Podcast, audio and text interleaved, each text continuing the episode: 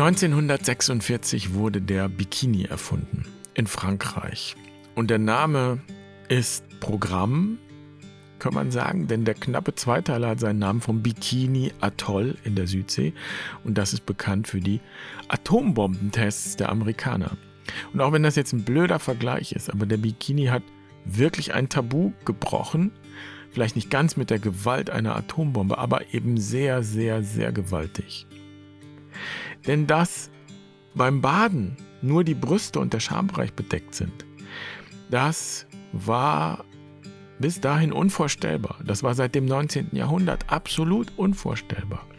Im 19. Jahrhundert war das größte gesellschaftliche Tabu die Nacktheit, die Sexualität.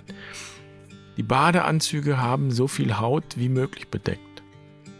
Im viktorianischen Zeitalter wurden sogar die Tische und Stuhlbeine bedeckt, um keine sexuellen Gefühle hervorzurufen. Heute ist das weitgehend kein Thema mehr, aber ich erzähle das, weil ein Tabu manchmal erst sichtbar wird, wenn es keins mehr ist. Und natürlich, wir schauen heute mit einigem Abstand auf diese Epoche der Brüderie und der Körperfeindlichkeit, auch wenn wir höchstwahrscheinlich noch mit den Auswirkungen zu tun haben. Aber die Frage, die ich mir gestellt habe, ist, was ist unser größtes Tabu heute? Und möglicherweise werden künftige Generationen über unsere Epoche sagen, dass der Schmerz das größte Tabu war. Wir vermeiden nicht mehr Nacktheit, sondern Schmerz. Wenn das so ist, dann lass uns dieses Tabu heute gemeinsam brechen. In diesem Sinne, herzlich willkommen bei Barfuß und Wild. Ich bin Jan. Schön, dass du dabei bist. Ich freue mich, diese Folge mit dir zu teilen.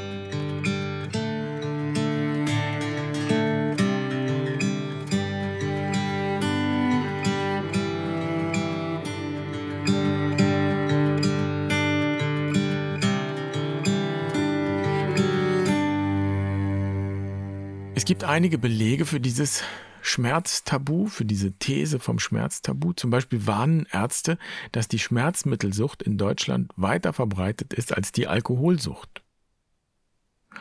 30 bis 40 Prozent der Bevölkerung bei uns nehmen Schmerzmittel ein, obwohl es gar keine Einschränkungen gibt durch den Schmerz. Das hat eine Studie des Robert Koch Instituts ergeben. Ich habe recherchiert. Das heißt, wir sprechen dabei den 30 bis 40 Prozent nicht von Menschen mit chronischen Schmerzen oder anderen Beeinträchtigungen, sondern die Schmerzmittel werden genommen, einfach nur weil es jetzt Schmerz ist. Ehrlich gesagt, das wundert mich gar nicht, denn das habe ich auch schon gemacht. Wenn ich zum Beispiel Kopfschmerzen habe, aber ganz viel tun muss, dann nehme ich auch eine Kopfschmerztablette, obwohl ich mich ja auch einfach hinlegen könnte. Und jetzt denken die meisten wahrscheinlich bei Schmerz auch zuerst an körperliche Schmerzen. Und das ist auch der Ausgangspunkt. Ich will aber den Horizont gleich mal weiten und an einer anderen Stelle ansetzen, denn Schmerz ist eben nicht nur beschränkt auf körperlichen Schmerz, es gibt auch seelischen Schmerz, der tabuisiert werden kann. Ich habe mal ein paar Jahre in Düsseldorf gelebt, weil meine Frau ins Ruhrgebiet gependelt ist und ich nach Köln und da war Düsseldorf die Mitte. Und deshalb hatten wir auch eine Wohnung ziemlich nah am Bahnhof. Und eines Tages komme ich nach Hause und höre seltsame Geräusche aus dem Keller. Und als ich die Treppe hinuntersteige, um nachzuschauen, da sehe ich einen jungen Mann, ziemlich abgerissen, ausgebreitet vor ihm ein ganzes Set mit Spritzen und einem Löffel, also war völlig klar, das ist ein Junkie. Und dann habe ich mit ihm gesprochen und er hat mich angefleht, ihn nicht rauszuschmeißen. Und ich habe ihm natürlich gesagt, unser Keller wäre jetzt nicht so der passende Ort dafür. Und da hat er mir erzählt, es gäbe ja einige Straßen weiter eine Anlaufstelle für Drogenabhängige und die könnten da genau das tun, nämlich ihre Drogen nehmen. Aber da habe er keinen Platz bekommen, sagt er, und er sei rausgeflogen und ich weiß nicht mehr. Und vor dem Bahnhof und in den öffentlichen Anlagen, sagt er, da gäbe es so viele Kontrollen und deshalb geht es überhaupt nur hinter dem Bahnhof und wir wohnen ja genau hinter dem Bahnhof. Also er wüsste jetzt keine Lösung und deshalb bitte, bitte, bitte, ich soll ihn nicht vertreiben. Das war krass. Und ich habe ihn dann gelassen und habe ihn gebeten, alles wieder mitzunehmen. Und ich habe ihm auch noch was zu essen gemacht, weiß ich. Und dann habe ich ein bisschen recherchiert und tatsächlich hatte damals gerade die CDU die Regierung in der Stadt übernommen und auch damit geworben, dass sie um den Bahnhof herum jetzt aufräumen werde. Das heißt, es wurden verstärkt Bettler und Junkies ja, wie soll man sagen, abtransportiert oder eben einfach weggebracht. Ich weiß auch gar nicht genau wohin, aber eben fort. Aus den Augen. Und so konnte ich das jedenfalls nachvollziehen, was der junge Mann mir da erzählt hat. Und auf den ersten Blick hat das vielleicht nichts mit dem Thema Schmerz zu tun, aber ich möchte es gerne in Verbindung bringen damit. Denn der Anblick eines Obdachlosen, eines Junkies, verursacht auch einen Schmerz, einen sozialen Schmerz, könnte man sagen. Und die Art, wie wir landläufig damit umgehen, entspricht genau der Art und Weise, wie wir mit körperlichen Schmerzen umgehen. Es gibt das tiefe Bedürfnis, diesem Schmerz der Not, dem Schmerz der Armut und der Krankheit auszuweichen. Und wir schaffen dann Orte, wo wir diese Wirklichkeit verbergen und wir hoffen dann insgeheim, dass wir irgendwann irgendwie diesen Schmerz beseitigen können. Das heißt, wenn die Armen und Kranken wieder auf dem Pfad der Gesundheit und Normalität sind, dann dürfen sie zurückkommen. Und das ist genau der Grund, warum zum Beispiel die Franziskaner ihre Suppenküche in Pankow praktisch gegen diesen Mainstream nicht versteckt haben, irgendwo im Keller, sondern sie haben die Suppenküche mitten auf den Hof gebaut, als hellen, weitläufigen Ort mit einer großen, durchsichtigen Glasfront, architektonisch aufwendig gestaltet. Heißt, hier bist du sicher, aber du musst dich auch nicht verstecken. Das ist die Message dieser Suppenküche in Pankow. Und das ist gegen den Mainstream. Denn der besteht darin, den Schmerz und alles Schmerzhafte zu verbergen vor den Augen der Öffentlichkeit. Und was wäre, wenn wir auch so wären wie diese Suppenküche? Dann würden wir unseren Schmerz nicht verbergen, sondern auch zeigen, vielleicht auch gestalten. Wenn man es so betrachtet, war die schwarze Trauerbekleidung früher ja auch so ein Ausdruck davon. Man zeigte, dass man in Trauer ist, man zeigte seinen Schmerz. Und ich kann sehr gut verstehen, dass heute zu Beerdigungen eingeladen wird und alle sollen bitte weiß tragen und alle sollen bitte fröhlich sein. Aber so ganz bin ich mir nicht sicher, ob das nicht doch auch ein Versuch ist, den Schmerz zu überdecken. Einfach nicht spüren zu müssen, die Trauer, die da ist. Einfach nicht zuzulassen, dass der sichtbar wird. Es wäre jedenfalls nicht erstaunlich, denn das ist heute die Grundbewegung. Wir wollen Schmerz lieber nicht zeigen und nicht sehen. Und natürlich ist es kein neues Phänomen. Es gab es schon immer. Jedenfalls hat mich das an die Geschichte von Lazarus und dem reichen Menschen erinnert im Neuen Testament. Lazarus der Bettler ist krank und arm, verwundet und liegt vor der Türschwelle, aber vom Tisch des Reichen fällt nichts ab, sondern die Hunde lecken an seinen Geschwüren. Und in der Geschichte soll ja deutlich werden, wie groß der Graben da ist zwischen arm und reich. Und so steht das auch in der Geschichte, dann sterben nämlich beide und dann tauschen sie praktisch die Rollen. Der Reiche leidet Qualen in der Unterwelt und der Arme liegt getröstet in Abrahams Schoß. Und der Reiche fleht den armen Lazarus dann um ein Tröpfchen Wasser an aus der Unterwelt, aber sie können nicht zueinander kommen. Da ist eine Grenze, die sich manifestiert hat. Und vielleicht lesen wir das mal nicht als Almosengeschichte, und auch nicht als jenseits Drohszenario, wenn du keine Almosen gibst, kommst du in die Hölle, sondern wir könnten das, was da in der jenseitigen Welt beschrieben wird, mal als Spiegel für die Seele nehmen. Und dann wird vielleicht erst die Provokation deutlich. Der Reichtum des Reichen ist eben keine Garantie für Glück und Zufriedenheit. Und das will doch die Geschichte letztlich erzählen. In der Unterwelt, und wir könnten eben auch sagen, tief in seinem Innern, in der Seele, da leidet der Reiche all die Qualen, in den Tiefen der Seele. Die Qualen, die sonst nicht sichtbar sind in seinem Reichtum, rein äußerlich jedenfalls. All das, was wir also übersehen, übergehen, beiseite drängen, in den Schatten schieben, alles arme, kranke, gescheiterte, allen Schmerz, all das ist ja dadurch nicht weg. Es ist immer noch da. Es lebt in uns, tief drin. Und umgekehrt ist es auch eine Provokation. Selbst wenn du schlimmste Qualen leidest, selbst wenn du komplett gescheitert bist, du krank bist, verlassen bist, selbst wenn nur noch die Hunde deine Wunden lecken, und der Hund ist ja der beste Freund des Menschen, das Tier, das am engsten mit uns verbunden ist. Also ist der Hund ein großes Symbol für die Treue zu uns selbst. Selbst also, wenn dir nur noch die Treue zu dir selbst bleibt, und du nur noch deine Wunden lecken kannst, so bist du doch nie ganz verloren. Denn ein Teil von dir liegt immer auch in Abrahams Schoß. Und das ist ja ein Ausdruck von Heimat, von Zugehörigkeit, Geborgensein.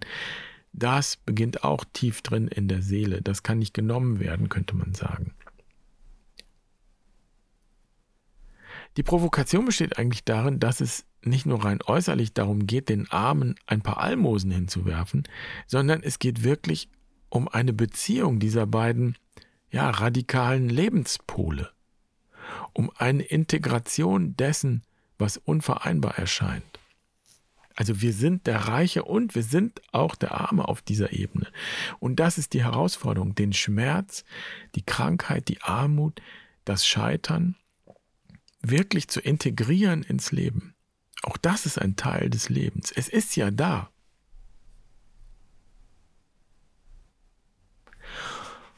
Und ich würde sagen, unsere Kultur weigert sich sehr konsequent, Schmerz zuzulassen.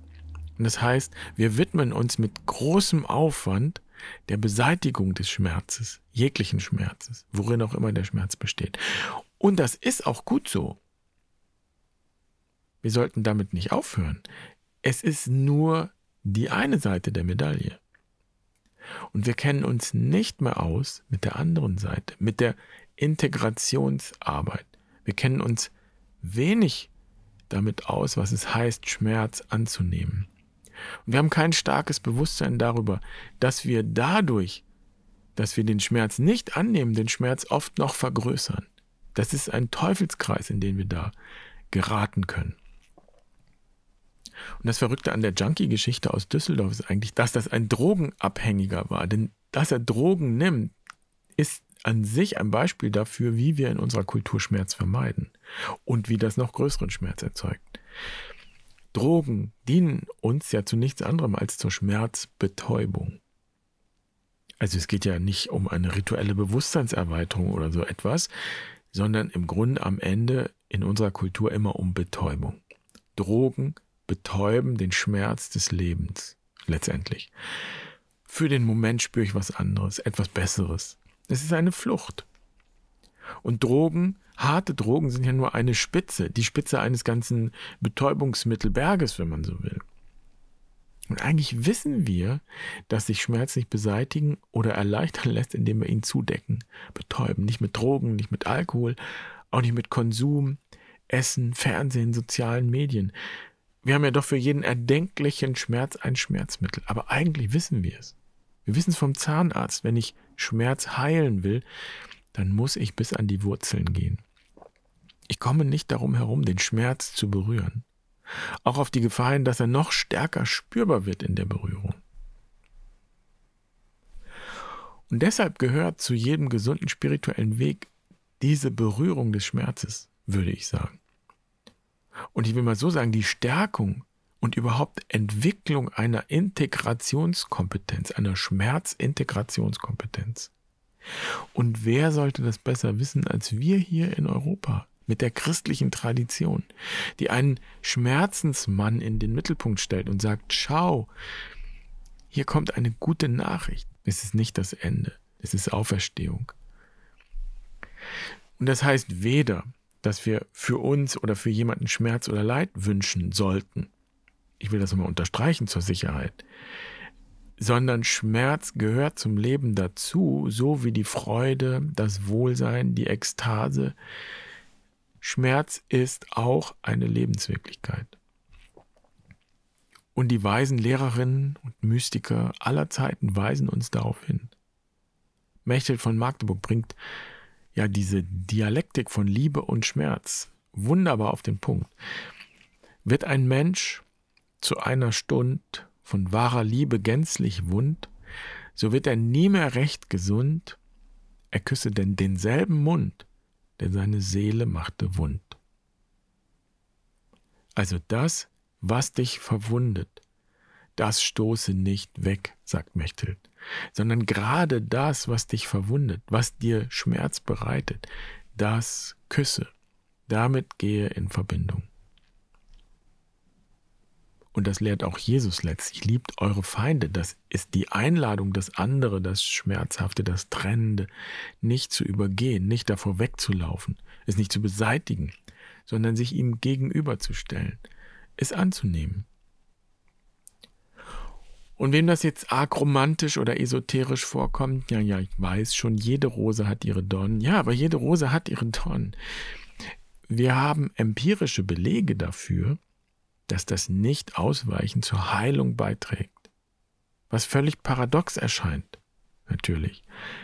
Zum Beispiel gibt es seit Jahren Erfahrungen in der Schmerztherapie, auch in der Therapie von chronischen Schmerzen, dass die Annahme des Schmerzes, die bewusste Fokussierung auf den Schmerz, den Schmerz paradoxerweise lindert. Das ist eine Erfahrung der sogenannten MBSR, Mindfulness-Based Stress Reduction. Das ist eine Technik, die auf Meditation und Achtsamkeitsübungen basiert, wie wir sie aus dem Buddhismus kennen, aber eben ohne den religiösen Überbau, also typisch westliche Zivilisation, einfach nur die Technik. Und es funktioniert. Ohne Shishi, weil es einfach das Leben ist. Den Schmerz bewusst wahrnehmen, durch den Schmerz hindurchgehen. Funktioniert. Und es ist ja nur ein Beispiel in dem es um körperliche Schmerzen geht. Aber das ist ja eben nicht alles. Wir könnten das übertragen auf andere Lebensbereiche. Was wäre, wenn wir dem Schmerz, welchem auch immer, nicht ausweichen? Dem Bedürfnis, den Schmerz zu beseitigen, nicht folgen, sondern zuerst den Schmerz anschauen, genau anschauen, anschauen, anschauen, annehmen, sozusagen hindurchgehen ich möchte zum Abschluss ein Beispiel nennen, in dem es gar nicht um den eigenen Schmerz geht, sondern um den Schmerz anderer. Angenommen, jemand in deiner Familie oder in der Nachbarschaft oder im Freundeskreis verliert einen nahestehenden Angehörigen oder jemanden einfach und trauert. Was machst du?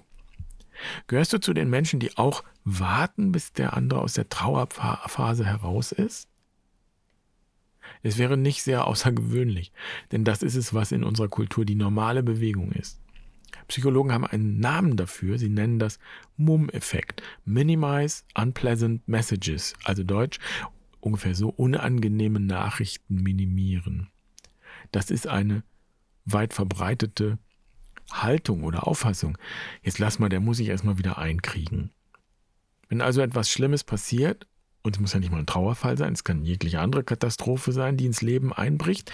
Der Mumm-Effekt bedeutet, erstmal lieber nichts sagen, nicht die Wunde noch vertiefen, sondern erstmal schweigen und abwarten. Und tatsächlich vertieft aber der Mumm-Effekt die Wunde. Es kommen dann Situationen dabei heraus, die sehr schmerzhaft sein können und den Schmerz derer, die verletzt sind, noch vergrößern, weil sie krank sind oder eine schlimme Diagnose haben, weil sie eben vielleicht gerade jemanden verloren haben oder sich getrennt haben oder den Job verloren haben und weil darüber geschwiegen wird. Und das Gefühl entsteht, der Schmerz hat keinen Raum, der darf nicht sein. Und dann sitzt man beim Essen zusammen und alle wissen, dass jemand gerade etwas Schlimmes durchmacht, aber niemand sagt etwas. Sondern alle erzählen sich was, lachen, sind fröhlich, whatever, weil sie glauben, das würde den Menschen ablenken, aufheitern, den Menschen, der da gerade Schlimmes durchmacht. Und das Gegenteil ist natürlich der Fall. Es hilft viel mehr, wenn das, was sowieso da ist, der Schmerz, worin auch immer er besteht, wenn das auch angesprochen wird, wenn es auch berührt wird. Und klar, dafür braucht es vielleicht ein bisschen Sensibilität und natürlich Bewusstsein, auch Mut, Übung. Vielleicht ist zum Beispiel die Frage, wie geht es dir? Nicht besonders hilfreich, denn wie soll es denn jemandem schon gehen, der gerade mitten in einer Katastrophe steckt? Aber es wäre zum Beispiel möglich, die Frage kleiner zu machen und damit de facto zu öffnen, Raum zu schaffen. Wie geht's dir heute? Also einfach so, wie geht's dir heute? Und es gibt noch eine Möglichkeit, Menschen zu unterstützen, die zum Beispiel in Trauer sind oder sonst irgendwie etwas Schmerzvolles durchmachen. Du kannst ihnen einen Panikknopf zur Verfügung stellen. Wissenschaftler haben mal einen Stresstest gemacht. Da wurden Probanden in unregelmäßigen Abständen beschallt mit furchtbar lauter Musik oder einfach mit Lärm. Und das hat dazu geführt, dass der Puls sich sofort erhöht und die konnten sich nicht mehr konzentrieren. Also kurzum, die standen unter Stress. Und einigen Probanden haben die Wissenschaftler einen Panikknopf zur Verfügung gestellt. Und wenn man den gedrückt hat, dann konnte man den Lärm sofort stoppen. Erstaunlicherweise hat niemand den Knopf benutzt. Aber die Menschen mit dem Panikknopf, die haben messbar weniger Stress erlebt als die, die keinen Knopf hatten. Und das bedeutet, wenn du also jemanden kennst, der gerade etwas Schlimmes durchmacht, dann biete deine Hilfe an, biete deine Unterstützung an. So, melde dich bitte, wenn ich etwas für dich tun kann. Das ist ein Panikknopf. Alleine schon zu wissen, dass es die Möglichkeit gibt, diesen Knopf zu drücken, lindert den Schmerz, den die Person erfährt, obwohl ja an der Situation nichts geändert wird und meistens kann man an der auch nichts ändern. Natürlich kannst du noch präziser deine Hilfe anbieten, wenn du dich auskennst, wenn du so nah dran bist. Ich kann für dich einkaufen. Ich kann dir bei der Wohnungssuche helfen. Also auch das ein Beispiel dafür. Wir können Schmerz lindern, wenn wir den Schmerz nicht umgehen, übergehen, bedecken, sondern berühren. Und als ich das kapiert habe, sind mir unzählige Situationen eingefallen, in denen ich nicht so gehandelt habe, in denen ich ausgewichen bin, aus Angst, den Schmerz zu berühren. Habe ich einen großen Bogen gemacht. Ich kann es leider nicht ändern. Es tut mir wirklich leid. Und ich werde vielleicht auch wieder in diese Falle tappen, weil es auch Mut braucht, mitten hineinzugehen. Aber ich möchte es probieren. Und vor allem möchte ich dazu beitragen, Räume zu schaffen, in denen es möglich ist, auch den Schmerz und das Schmerzhafte zu berühren und die Erfahrung zu machen, dass wir das überleben. Wir können es benennen und dann sind wir immer noch da. Ja, die Erfahrung zu machen, dass wir auch gerade darin das Leben berühren. Und das ist überhaupt der Grund, würde ich sagen, warum ich Barfuß und Wild gegründet habe. Darum geht es in jeder Quest. Und eigentlich geht es darum in allem, was wir hier anbieten. Und ich bin unendlich dankbar für die Menschen, die die Einladung annehmen und bisher angenommen haben und sich auf die Erfahrung einlassen und diese ja, Erfahrung bezeugen. Und die auch erfahren, dass es nicht bloß darum geht, zäh zu sein, so nach dem Motto, was uns nicht umbringt, härtet uns ab. Nein, es geht darum, am Grund des Schmerzes, wie es Meister Eckhart sagt, zu entdecken, dass letztlich alles Gott preist, auch die Dunkelheit auch der Schmerz. Dass das scheinbar Unvereinbare am Grund aller Dinge doch verbunden ist. Und wenn der Schmerz und alles Schmerzhafte uns vielleicht nur deutlich macht, wie kostbar letztlich das Leben ist, dann wäre das etwas Entscheidendes und etwas, das unser Mitgefühl weckt und nähren kann und uns zutiefst motivieren kann, uns für das Leben einzusetzen.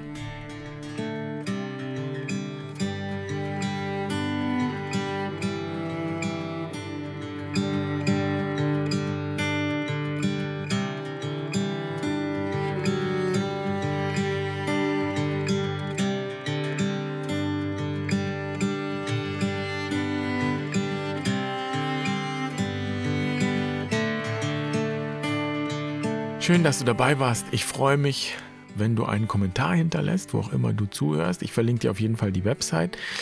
Da kannst du übrigens den Podcast auch abonnieren und bekommst dann auch unser Seelenfutter. Also herzlich willkommen. Und schreib gerne, was deine Erfahrungen mit dem Thema sind oder was deine Gedanken dazu sind. Und dabei nicht vergessen, immer schön barfuß und wild bleiben, von Herzen sprechen und schreiben. Die eine Wahrheit löscht die andere nicht aus. Ich wünsche dir eine wunderschöne Woche. Mach's gut. Pace bene.